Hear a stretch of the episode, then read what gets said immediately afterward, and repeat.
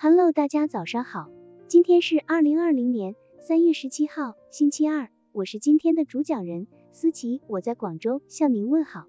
今天我们为大家分享的内容是临时发挥化忌为喜的幽默术。在现实生活中，由于受传统文化的影响，人们的大脑中存在着许多忌讳观念，有时不自觉的说出或做出了一些有违大忌的话或事实，如何应付呢？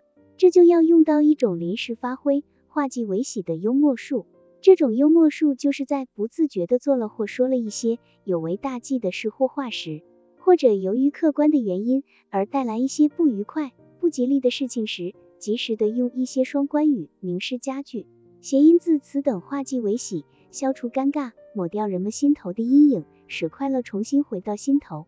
从这个意义上说，临时发挥的化忌为喜幽默术是一种利人利己的说话艺术。这种化忌未喜的幽默术，在生活以及工作等场合中均很适用，值得大家的了解和学习，更值得大家学以致用。大刘应邀参加一位朋友的婚礼，可天公不作美，小雨从早到晚一刻也未停过。等大刘赶到朋友家时，衣服上溅满了星星点点的泥水。当新人双双向他敬酒时，朋友看到他满身泥水，略带歉意地说：“冒雨前来，让你辛苦了。”这都怪我没选好日子。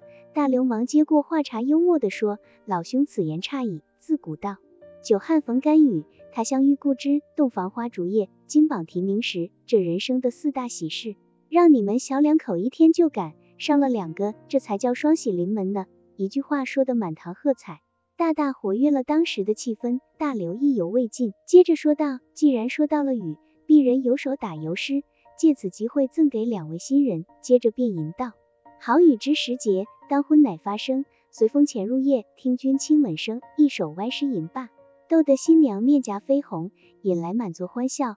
大刘机智的临场发挥，使本来不受婚礼欢迎的雨，瞬息之间带上了逗乐喜庆的色彩。临场发挥的幽默，让人们在躲不开的禁忌中，忘却了旧观念的忧愁。好了。以上知识就是我们今天所分享的内容。如果你也觉得文章对你有所帮助，那么请订阅本专辑，让我们偷偷的学习，一起进步吧。